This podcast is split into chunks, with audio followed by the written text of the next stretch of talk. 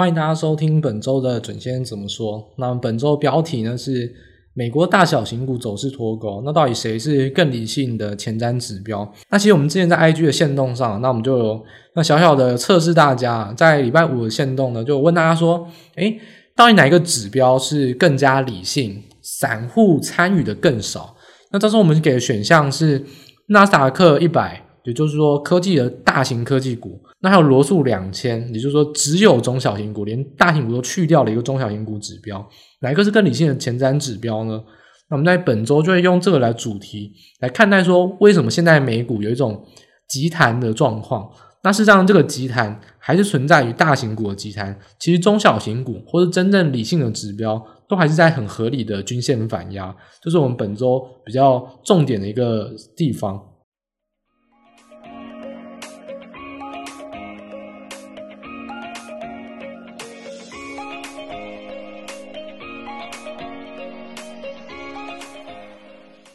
好，那首先呢，我们先来看这个一个美股啊，可以说两样情。那如果我们用 S M P 五百，那其实 S&P 五百呢，大家可以看到就是连续的急涨啊，然后涨到了礼拜二，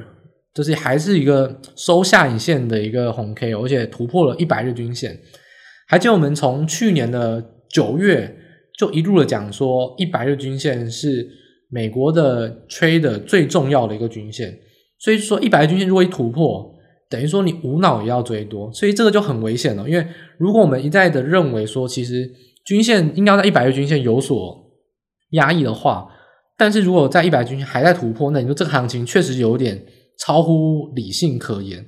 所以你看到礼拜四、礼拜五就会用比较明显的黑 K，然后去跌，啊，确实的又把 S M P 五百至少在礼拜四收盘是跌破了一百日均线，等于说至少还是把它。控制或压回到一百日均线，那其实为什么这个 S&P 五百就大型股非常的强呢？其实很简单啊，重要工程当然还是苹果跟特斯拉。那特斯拉传出要拆股嘛，然后有很多人又是拿历史来说故事。前一波拆股呢，有人说可能会在一拆五，反正他说特斯拉就是两百赚到一千，一千再拆成两百，再赚到一千。有些人就是做这个美梦了，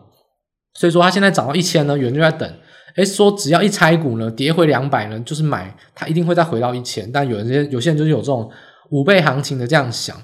那苹果之外呢，苹果当然也是直接从前低哦，直接一路又拉回到接近历史新高附近，那也是直接一突破所有均线啊。那这个苹果尤其是最指标性，因为苹果市值很大，基本上是全世界最大。那这个今天连十一涨，在这个三月中以来是连续十一天上涨，每一天都是红 K 红 K 红 K，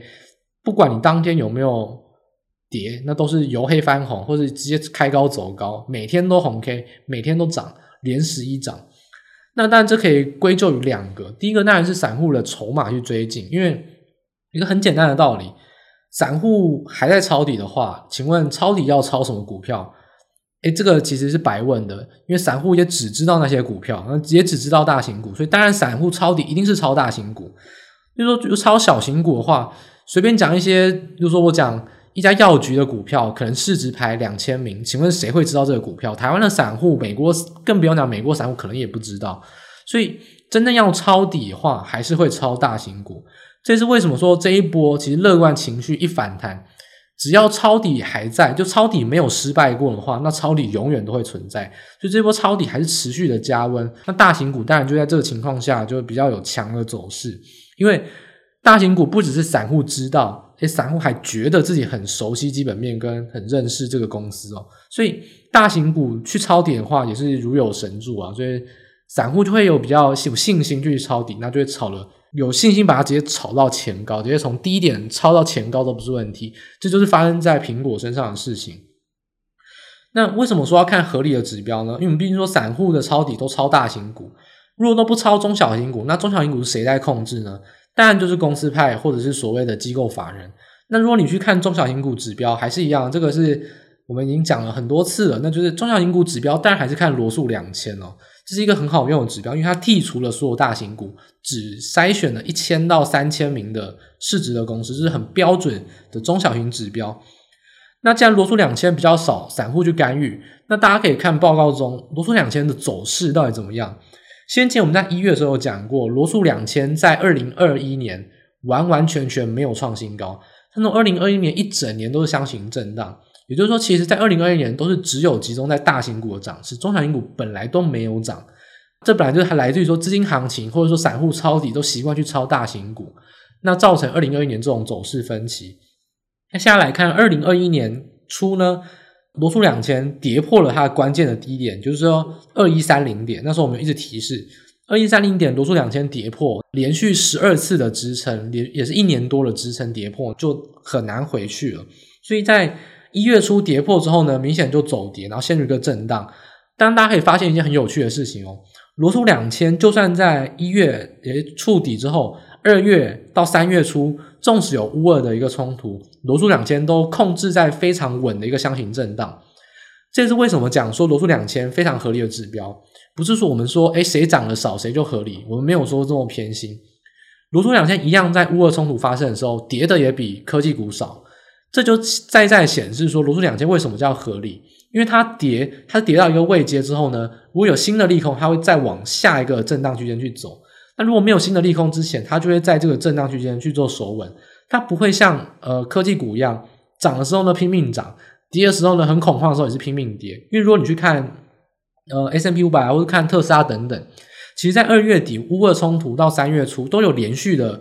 就是。往一月底的前低去破，都是有震荡跌破，然后这波涨呢就是急涨反弹，就相对来说是比较不理性啊，就是会有超跌超涨的现象。但如果你去看罗素两千，就很像是你标标准准的技术线型哦，就像技术线型的教科书一样，一个震荡区间跌破了，就去测下一个震荡区间，然后呢支撑跌破转压力，就非常整齐。所以为什么会讲说罗素两千是相对于来说比较合理，或可以判断说法人跟公司派的指标，就是在这个元素哦。因为你不管从基本面、筹码面跟技术面来看，罗素两千确实都非常符合我们刚才讲的这个逻辑。所以现在怎么看罗素两千呢？第一个，刚才讲一百日均线，一百日均线，你可以去看罗素两千的一百日均线，在这一次标标准准的反压，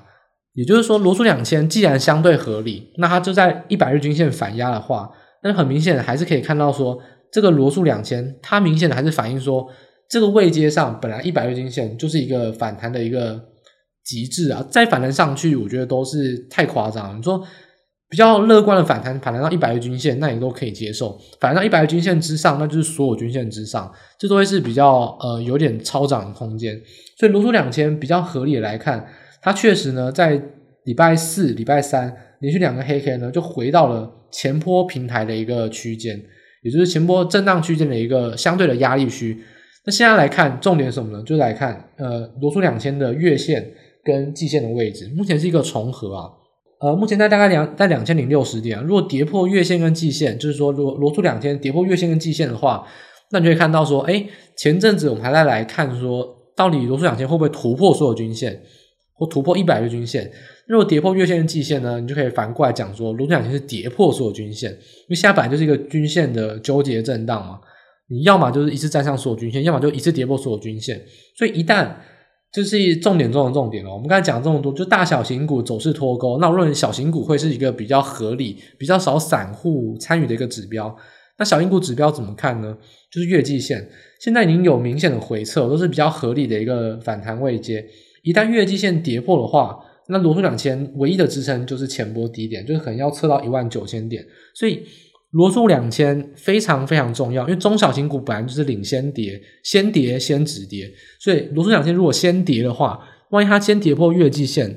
那后续美股修正的行情几率就会比较大，而且也下跌的幅度也会比较震荡，也比较加大一点。所以。接下来我们刚好到连假期间嘛，毕竟我们多休两个交易日，那你也可以在连假期间，如果你想要关心美股的话，你可以建议你紧盯的是罗素两千，就是不需要去看苹果或看特斯拉怎么样，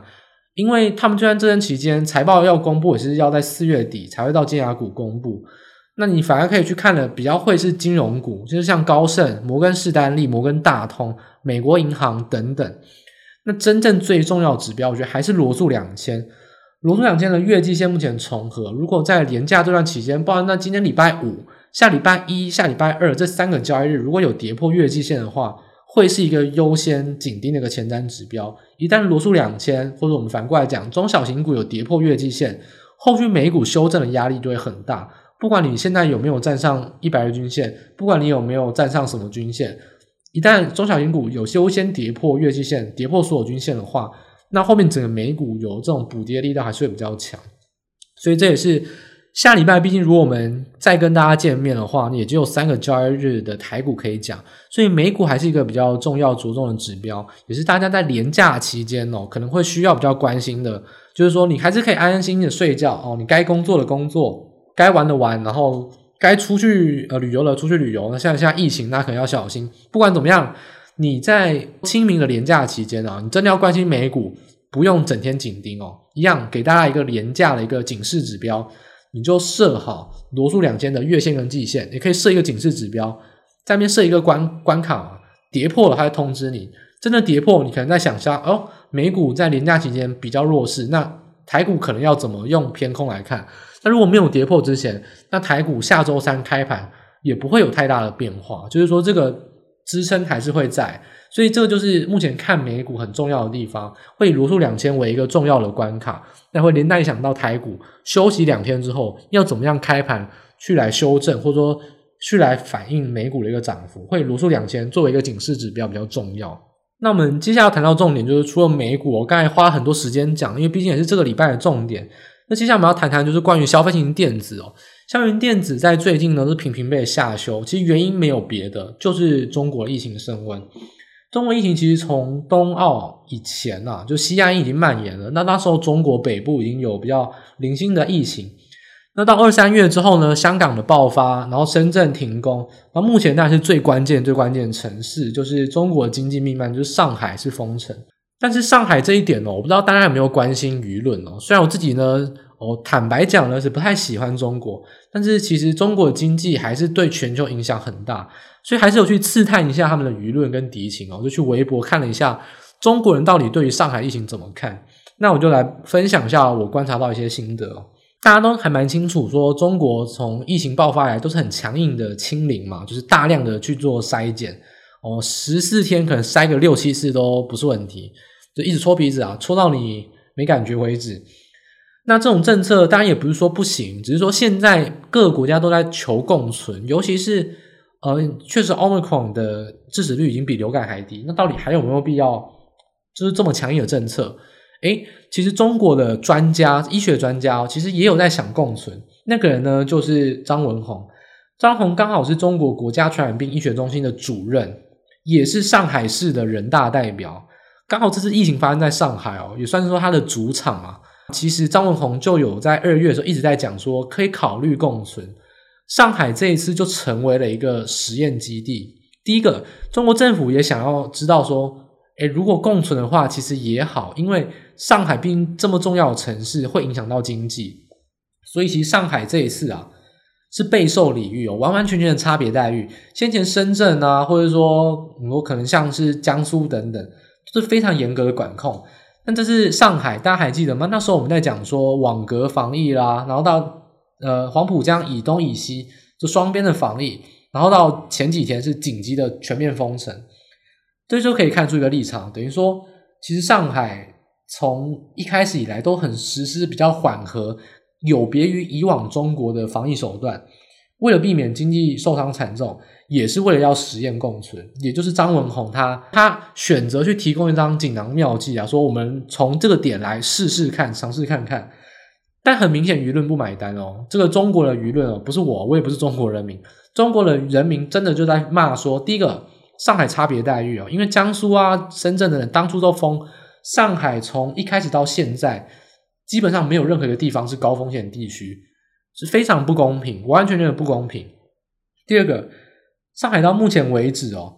简单说等于说其他地方的资源都灌给上海去做检测啊，或者把一些粮食给他们过去。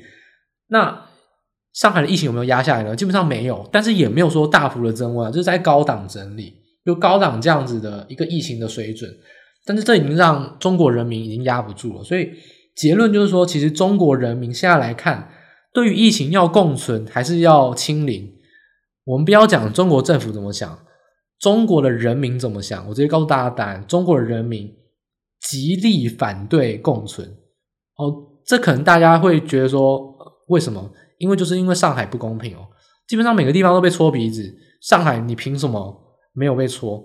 然后你没有被戳以外，结果你疫情也没有管控下来，等于说他就直觉认为说有一种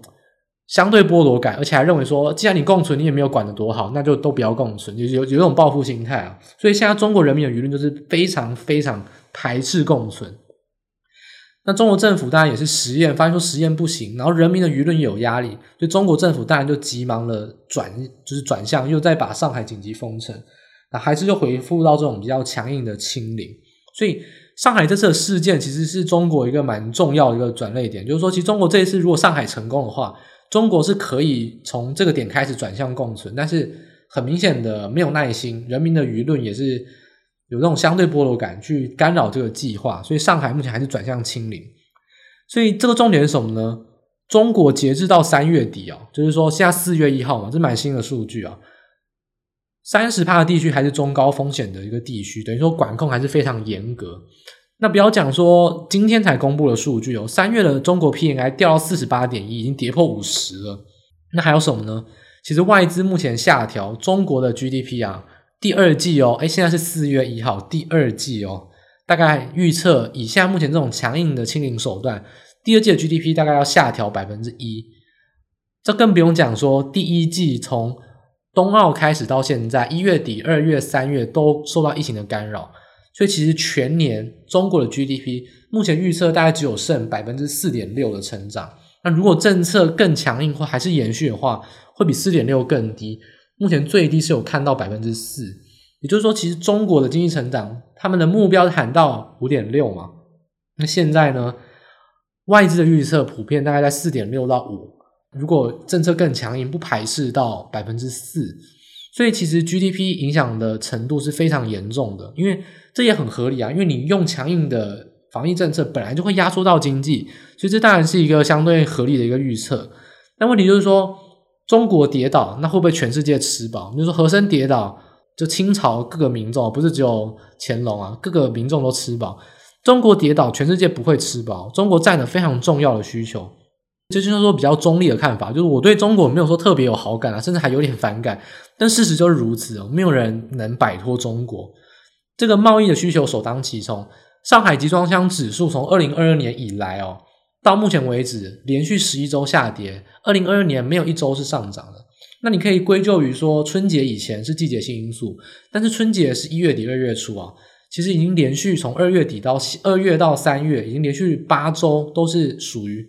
受到压抑的。这个为什么上海集装箱指数会下跌？第一个消费淡季都在第一季，所以呢是有一些减缓的力道，没有错。但是更明显的来自于说中国疫情的停工，而且中国疫情本身自己的消费也是很很大的降温，所以上海集装箱指数从今年以来没有一没有一周是涨的，就是没有任何一周涨，因为连续十一周下跌。今天公布的数据也是一样，又跌了两趴，这很明显反反映到贸易需求，贸易需求就是很明显的，中国的贸易需求就是全世界一个经济的前瞻指标啊。那更严重，或者说大家关心台股，更要关心就是消费型电子的供应链库存修正的力道也是已经开始哦。这个产业面怎么来看呢？消费型电子已经爆发砍单的，就是连续的风波。先前日经新闻单是传出说，Apple 下调 iPhone SE、iPhone 十三跟 AirPods 所有的 Q2 出货量。那这个下调呢，其实是因为销售不如预期哦，所以已经发生了。就是说，Q1 的销售不如预期，所以库存有点堆积。那当然，Q2 的出货量就不用这么大。所以这就反映到说，其实中国需求或是全世界哦的需求，当然都明显的没有这么好。因为我们从十二月还记得我们在圣诞节，大家不信你可以去听我们圣诞节那一周的 Podcast，就十二月底那一周 Podcast。那时候我就讲说，没有所谓圣诞旺季，欧美的圣诞旺季一点都不旺，所有的圣诞节的旺季都已经提前到万圣节先反，因为大家先抢货。真正的圣诞节零售销售非常惨，所以十二月的实质消费是衰退的。那一二三月又是消费淡季，所以整个来看，其实当然消费型电子在第一季表现没有这么好，也确实就会有一点受到压抑。就是欧美呢消费淡季，再加上中国影响，甚至是有衰退的倾向。那更不用讲说，除了智慧型手机以外，消费型的电子产品，手机、智慧型手机还有什么呢？还有 PC。PC 目前是全面下调，显卡已经降价，大家很明显，之前你买 NVIDIA 的显卡呢，买一绑十啊，要给你一一堆十的废卡，然后去买一张有用的卡。现在根本没有绑卡，而且那个显卡的价格都已经从上个月开始就开始跳水，所以显卡降价，其实 PC 供应链也是受到外资的下调啊。不管像 OEM 的厂商、电源供应器，还有像是 IC 的晶片，像电管晶片，或者说像是呃主控晶片，还有像是 PCD 软、PCSD，都是受到下调。所以现在来看，消费型电子的冲击是蛮明显的。那包含手机、PC、电视，这就是很明显。为什么讲消费型电子很危险？就是因为你要把市场做大，你一定是要牵扯到消费型电子产业。就举举一个简单的例子来说，台湾的三大 IC 设计厂商是哪三大呢？是联发科、瑞昱跟联咏。联发科做手机，瑞昱做网通，联咏做驱动 IC。简单说，就是电视、电脑、手机一人占一个啊。你不做到消费型电子产品，你没办法成为大厂。所以一旦消费型电子出问题，那基本上就会下一个比较严重的结论哦。消费型电子现在已经有传出很多警讯，有没有出问题？四月财报、美股财报见真章，大家都会有明确的数据跟财测展望可以知道。我就先讲一个假设性的问题：如果消费型电子产业衰退，基本上台股有六成到七成的电子股是连买都不能买。消费型电子影响程度就是真的这么大，因为市场就是这么大，才会让大家想要切入进去，牵涉到个股当然才多。所以现在来看，全球脱离不了中国，没有人能全身而退。第一个，中国目前供给面的停工当然还是可控，但是我们刚才一再提到了需求的降温，终端需求降温非常非常明显。那这样欧美的高通膨也是有这种价涨。量不涨的现象，像今天也是刚好在今天最新公布了 PCE 的数据，也是 PC 的物价指数上涨，实质消费是月减衰退的。也就是说，你买一个东西，看起来你花的钱比较多，但事实上是因为你物价在上涨，你实际上买的东西是变少的，就是说实质消费在下调。所以这种高通膨的现象影响到欧美的终端需求。中国经济呢原本是 OK，但是因为疫情的管控，所以让他们终端需求下降。现在来看，我觉得我们所做的前瞻预测就是，我认为消费型电子是衰退的。公布数据什么时候会公布呢？四月下下周起，美国财报就要开始公布了。不只是盈余，又有财测，又有展望，那些公司就会公布一些比较明显的数据。那当然，美股反映的财报都是相当剧烈的。大家知道，像 Netflix 公布财报就一次跌二十趴，那像是之前的 Intel 一公布财报呢就大涨。军工财报就大跌，台积电也是，所以财报一旦公布，那就有可能有比较明显的去跳空上涨或下跌的现象，那到时候就见真章了。所以现在我们只是说，诶，数据没有公布之前，那谁都不能确定。但是数据没有公布之前，这个预测才有价值。所以我在现在我做主观预测就是，不管怎么来看，消费型电子的需求衰退很明显，我认为 Q1 不会有想象的这么好。甚至万一衰退的话，大家就要比较小心哦。或者说，大家各家公司对财测展望有下调的话，那可能就会有比较悲观的看法。所以这点是大家要特别特别小心。也就是目前来看，呃，全世界的终端需求因为中国的影响，也因为高通膨的影响，有一个比较停滞成长，甚至有短暂衰退的现象。这个只是大家在股价上呢疯狂去去吹捧啊，或是非理性的上涨。那实质面，诶，数据万一一公布，不是涨得像大家想象的这么乐观，我觉得反而下调力道可能就会有比较明显。那这也是有可能会比较出现反转行情的一个开端。所以现在来看，我觉得急着下跌是比较不用担心。但随着财报的逼近，压力就越来越大。那四月十四号呢，台积电的法说会就会公布第一季的财报，教大家诀窍了。美股的财报周呢，就是从台积电的法说会开始。台电一半犯法说会呢，那一周就会是投资银行的财报，像高盛、大小摩，还有像是美国银行，就会在四月的第二周公布财报。第二周、第三周呢，就会是零星的大公司跟消型的需求产品。那最后月底呢，四月底每次压轴都会是尖牙股，所以整个四月呢都会笼罩在这个财报公布的现象。那大家就会比较小心这个利空回撤会不会破的现象，因为我觉得是不太乐观。当然利空回撤也可以不破，那就会成为比较强的支撑。只是未来来看，利空的现象可能会是比较明显的。这是首首先是国际盘跟尤其整个产业面跟全球经济要比较注意的一个地方。好，那紧接着来谈台股的部分。那台股呢，其实当然还是首先还是要先关心美元对台币的一个汇率。美元对台币的汇率呢，在本周当然是先升，然后在礼拜三啊，这个大跌呢，主要还是反映到当天台股有比较明显的这个就是开高走高一个现象。那这后来呢，其实还是处于一个走高，因为现在的位阶来到二十八点七突破了。那其实说，相较于上周的高点，也都是突破，也相较于上周收盘价，当然也是更高。所以整体的台币还是在本周是一个震荡垫高，就是属于贬值的一个走势啊。那目前外资当然看起来就是小买小卖啊，其实相对来说，除了礼拜三买的比较多以外，都还是属于一个比较我观望了一个态势。因为第一个最主要先前反映的利多利空消息还是乌俄的冲突，那现在已经比较焦灼化，情势虽然稍有好转，但是简单来说，其实你看美股就知道，美股在开战前已经先跌，就跌乌俄，所以乌俄就算停火前，那美国也先涨，所以不管怎么样啊，其实。我觉得乌俄的冲突都已经相对来说淡化许多。现在你去谈乌俄哦，基本上除非有什么惊人的举动，不然任何的消息你你自己也看腻了，也不会有什么太大的变化啊。就简单来说，要么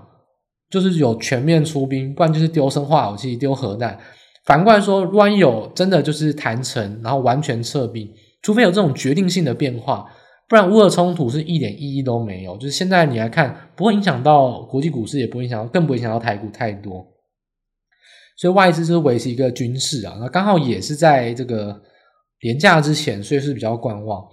那投信一样是维持一样，大概就是一个小卖大买，就是说偏向买超，因为有钱。但是为什么还是有小卖呢？因为还是在处于一个做账换手啊，所以还是持续一样，就是在那种赚翻天、赚两三倍的股票呢到货。那这个我就不怕我点名了，我最讨厌的个股就台盛科啊，这礼拜就连五跌啊，每天黑黑黑黑黑那你知道投信的成本有多低吗？这样子到货随便到都还是赚嘛。那上面亏钱的是谁？当然是追高追在三百块以上的散户，这就是投信一贯的手法，就是炒到你无法想象，再继续炒，然后它跌的时候呢，就随便随便杀都可以赚钱。那现在来看，投信还是持续做这个动作。就是卖这种翻倍的股票，然后呢，低档呢持续的去做当主力去拉抬，一样吸引目光。诶，要不要帮我抬轿？一样，主力先买，大家就想要跟着主力，跟着投信一起买。然后呢，投信一卖，大家跟着投信一起卖，你都跟在投信后面，你当然不会赚钱了。所以投信的手法还是类似哦，本专是处于一个结账、一个换手的情况，并不是全面买超。就台股本周的焦点就在筹码结构，因为其实这一周来看，金融股是台股比较重要一个多方支撑的一个关键。那小型股呢就非常投机哦。其实每次都发生在这种情况，就是一旦廉价前，然后有这种交易清淡的现象，就会有很多妖魔鬼怪活蹦乱跳，因为量少。那你突然爆大量，诶，很多人就会觉得说啊，这个个股有什么回事，就开始去炒作。所以这种投机小型股跟低价股啊，题材股就会在这种量缩情况下去变成短暂的资金主流。所以目前来看，就要看目前这个强势的低价投机股，诶，例如像是农化股，例如说就农业啦、农药啦，或是肥料，然后还有像是一些比较炒作的金融股。资金主流会不会延续到清明节后？如果清明之后回来，这些个股还是资金主流，那我觉得就会有筹码比较不正常，甚至是有行情会有比较危险的现象，因为有筹码比较扭曲的现象。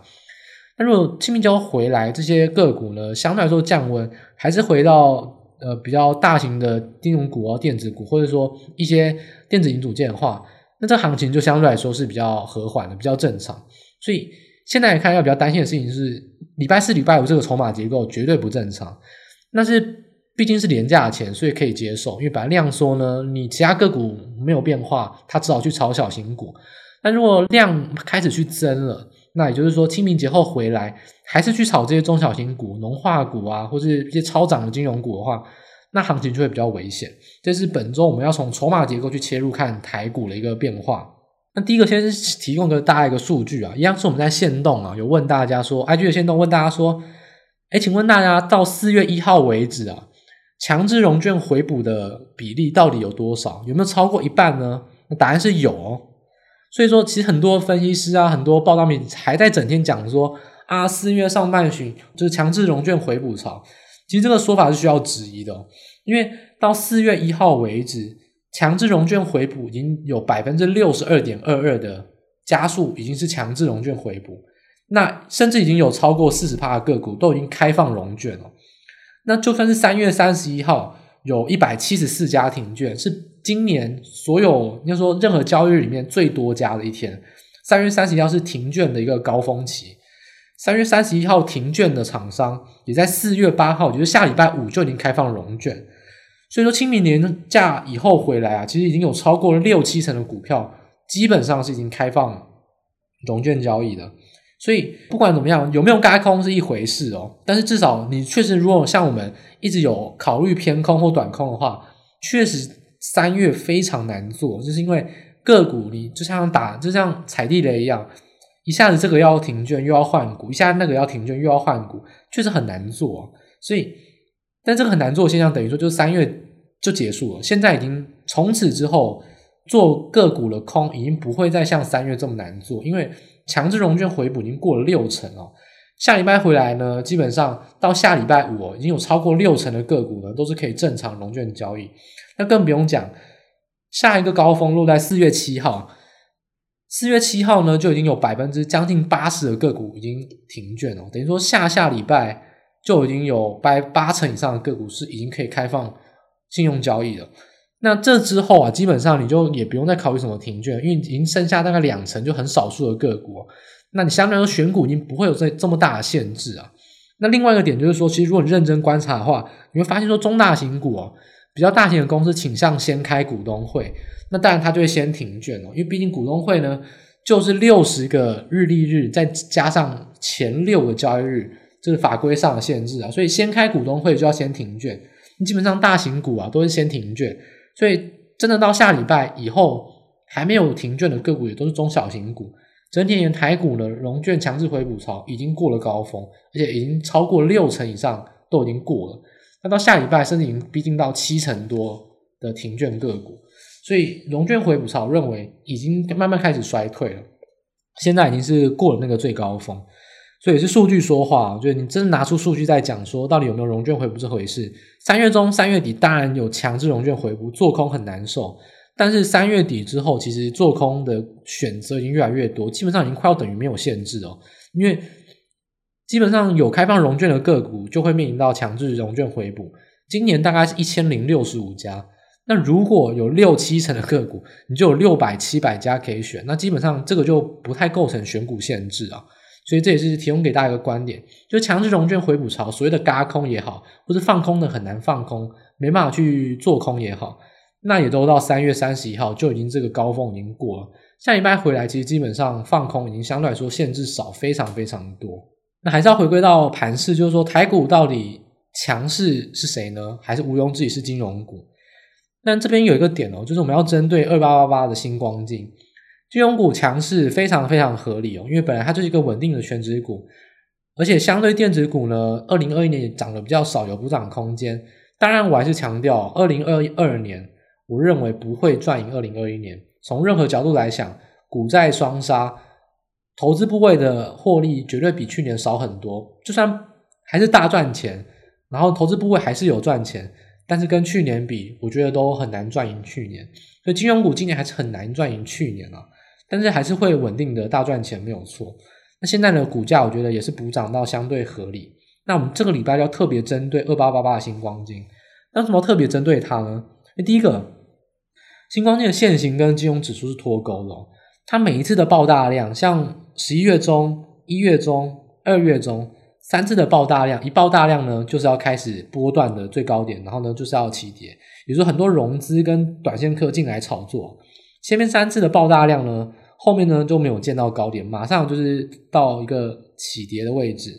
所以高档震荡之后，又加上有二债风暴，毕竟星光金也是以新寿为主啊，所以星光金也是属于寿险金控五大家的其中一大，那它又是二债占股本最大的一个寿险金控，等于说俄罗斯的债谁影响最大，就是新光金啊，所以其实二三月它也跌得蛮深的，然后这一波有所的跟随金融股反弹。那第二个重点就是说，其实短线题材就是在今天四月一号嘛，在三月三十一号的时候呢，传出什么题材呢？传出说吴家双金要合并，就是星光金跟台新金啊。那台新金其实今天表现就很冷淡啊。第一个为什么呢？因为好的并坏的，当然是坏的有利。台新金就是一个优质的金融股，新光金基本上就是金控里面数一数二烂的个股。那新光金体质很差。我就不用讲说什么套那个套宏达电套到一千三啊，然后有五百块、三百块才卖啦。然后像是姓吴的董事长啊，明被金管会赶出去，董事长还一直去干预新光金的事务，然后又被罚款了。反正新光金呢，还有像是二小姐吧我们优质的经理人赶出去啦。反正新光金简单来说，所有烂事都发生在他身上啊。那我觉得新光金也不要告我，因为这是事实。新光金确实就是主流金矿里面最烂的一家。那如果炒作金融股，炒作到新光金，那恐怕就有点问题哦。因为今天爆出最大成交金额的金融股就是新光金，而且我们刚才讲到，新光金每一次爆大量，如果有待融资增加，通常就是波段的起跌。那今天晚上，因为我们录影是录在傍晚五点六点啊，那晚上九点大家可以去看一下新光金的融资哦。如果有增加的话，那这次高点很有可能就已经到了。所以新光金的象征意义很浓厚。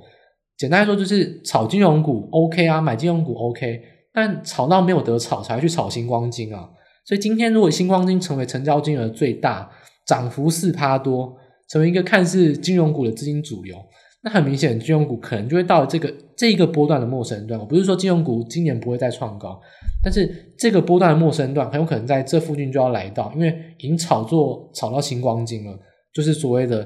就是这个陌生段，或者所谓一个没有得炒一个最后一棒啊！一旦新光金也被炒作，通常金融股就没什么好事发生。所以下礼拜要比较小心，就是说，万一新光金今天融资又大增，那新光之开始有一些波段起跌的话，通常金融类股在是涨到没得可以涨，那就要小心。一样，金融类股目前还在创高，所以一样，如果没有跌破十日均线之前呢，都还是可以不用这么担心。但是如果金融股，跌破十日均线，也就是说这一个多月以来都没有跌破均线，那就很重要。金融指数如果跌破十日均线，那大盘铁定已经修正很多。金融股不会是一个带领大盘修正的关键，因为金融股一定是相对抗跌，贡献跌点的不会是金融股。但是金融股还是很重要，因为一旦金融股没办法创高，甚至金融股小跌，那大盘很有可能都已经进行中型或大波的一个修正。所以金融股的十日均线还是相当相当重要的，大家比较小心。一旦星光金都被炒作，那我也很担心金融指数是不是波段上也进入到相对的一个高峰点，这是要比较小心的。所以整体而言，清明过后的三个交易日啊，我们要首要观察的还是在罗素两千有没有跌破月季线。那台股回来之后，要优先观察就是投机股是不是持续占据主流，如果是的话，那行情会比较危险。或者说金融股这么强势稳定的类股，如果是比较投机短线的新光金是资金主流的话，那很有可能金融指数也到一个波段的相对高峰，这是大家比较小心的。那目前指数来观察，因为外资当然是比较属于一个震荡观望嘛，所以我们看指数的线型也是一样，月季线之间震荡嘛。看筹码面要看什么呢？就是看小台指的净空单。外资跟自营商看小台哦，不要看大台，因为大台有很多避险空单，小台才是真正比较有对于多空有明显看法的一个看法。那目前小台呢是偏多，外资偏多，自营商偏空，整体而言大概就是一个零啊。所以说目前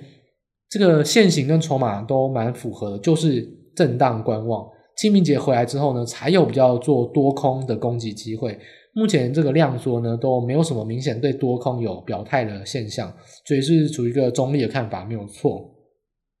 那就比较担心的，像是今天农化股很猖獗啊，我就直接点名了，很少我在 Podcast 点名个股哦，通常都点指数或类股，那我就直接点名了。今天你说一七零八的东碱，诶，我觉得它涨很合理啊，因为硫酸钾确实涨价，它的营收获利都涨。像一七一二的新农毛利也是增加，然后 P 呃 PB 也是很低，估值也偏低，所以它涨，我觉得也没有问题。那今天有一档个股哦，大家可以打开线型去好好奇闻共赏啊。一三一四的中石化，从十二点前平盘哦，甚至说是呃平盘以下，一路的拉到涨停板。那大概报了十八万张的大量。那中石化炒什么题材呢？炒硫酸铵。硫酸铵他说涨价涨比硫酸钾多，就是 exactly 没有错。但是中石化明明就不是做硫酸铵的，那他炒的题材什么呢？中石化有一个子公司做硫酸铵，那我觉得真是很可笑啊。那请问你都是一个子公司，你不是主要的获利来源，那就算这个小子公司赚，也贡献不了你本业获利太多啊。因为中石化本身就是做 DN 跟 APL 啊。那做这种厂商，它本来就是塑化的价差没有拉开，它本来本业就是不会有什么太好的表现。但是你因为一个硫酸铵要去炒这个农化农料肥料股，硫酸銨大涨，然后你说你子公司有出货就涨的话，其实是我觉得真的是蛮投机的。而且今天有一个很卑劣的现象，就是说今天是盘中开始拉嘛，那你知道今天是盘中出新闻吗？简单来说就是主力盘中出新闻。然后十二点前开始去做拉抬，我觉得真的是投机到一个不行哦。那中石化，我只能说，我就平心而论哦，硫酸再怎么涨，贡献不了获利太多。中石化完完全全跟基本面没有关系，就是有人主力出新闻，就是要短线炒作。那你要炒作，你就是做短线；你要炒就跟着炒，但是记得手脚抹快一点，因为这些个股根本没有理由涨啊，没有它基本面而言，所以。你要做短，我不我不排斥啊，只是说这些个股没有爆波段理由，因为它完完全全没有基本面的它的价值所在。所以中石化跟东碱、兴农，就像星光金跟其他金融股一样，你炒东碱跟炒兴农，我觉得很合理，他们有理由涨。但如果你炒农化股，炒到今天东碱啊、汇光啊、兴农都没有涨，甚至还尾盘压尾盘，结果你中石化午盘开始去拉高，那就是你炒到不该炒的股票。通常这种炒到不该炒的股票，投机股反而逆势去往上涨，通常都是一个题材股或波段股末升段的一个信号。因为真正要涨，早该涨了，就像东碱，就像兴农，不会等到现在才涨。你通常现在才涨，就是你根本没有理由才涨，你只是因为题材、因为筹码突然去拉你而已。所以现在来看，这种妖魔鬼怪，像中石化，在今天四月一号就是很明显的例子。那这种类似的例子，大家就要比较小心。清明连假回来之后，到底有没有持续出现的现象？简单来说，新光金至于金融股，一三一四的中石化至于农料肥料股，这些都是属于投机股的象征。如果投机股反而比其他实质成长个股涨得更凶，通常不会是好事。所以清明连假之后，台股优先来看呢，就看金融指数跟农化股这种强势类股的表现。所以现在给大家操作建议就是说，以五日线为一个多空分界啊，无限之上做短多，无限之下做短空，因为刚好下面有季线，上面有月线啊，所以基本上还是一个属于一个比较震荡。刚好五日线在中间，所以你就可以处于一个无限之上追短，无限之下去追短空这样子的一个策略。那多单的话，建议大家还是要选伺服器供应链，因为伺服器相对于消费型电子是比较稳的，所以做短多你可以选伺服器的供应链。那做短空的话，我会建议大家选农化股跟投信转卖股，这两个还是比较属于这种超涨，而且筹码开始去有就是主力出货的现象。那一样短多短空以五日线为分界，那台股还蛮好操作的。回来之后，五日线之下做短空，五日线之上做短多。那伺服器供应链跟农化投信转卖股就分别做多跟做空的一个选股池，给大家做一个参考。那希望大家清明佳节愉快。那大家也是防疫呢，虽然说我觉得现在得病呢也没怎么样了，不会重症。那但还是不要得病呢，就尽量不要得病啊，不然你也是没办法工作上学嘛。还是大家还是记得要比较小心防疫。那清明佳节愉快啊！那还是一样，下周三呢会是台股的开市，那大家就静待市场的一个变化。那一样，我们下周节目再见。那希望大家听完本周节目呢，会对于对于消费型电子，对于目前国际股市大小型股的一个。分歧现象有所了解，那有所收获。那我们下周六在 Pocket 上面继续见面喽。那大家拜拜。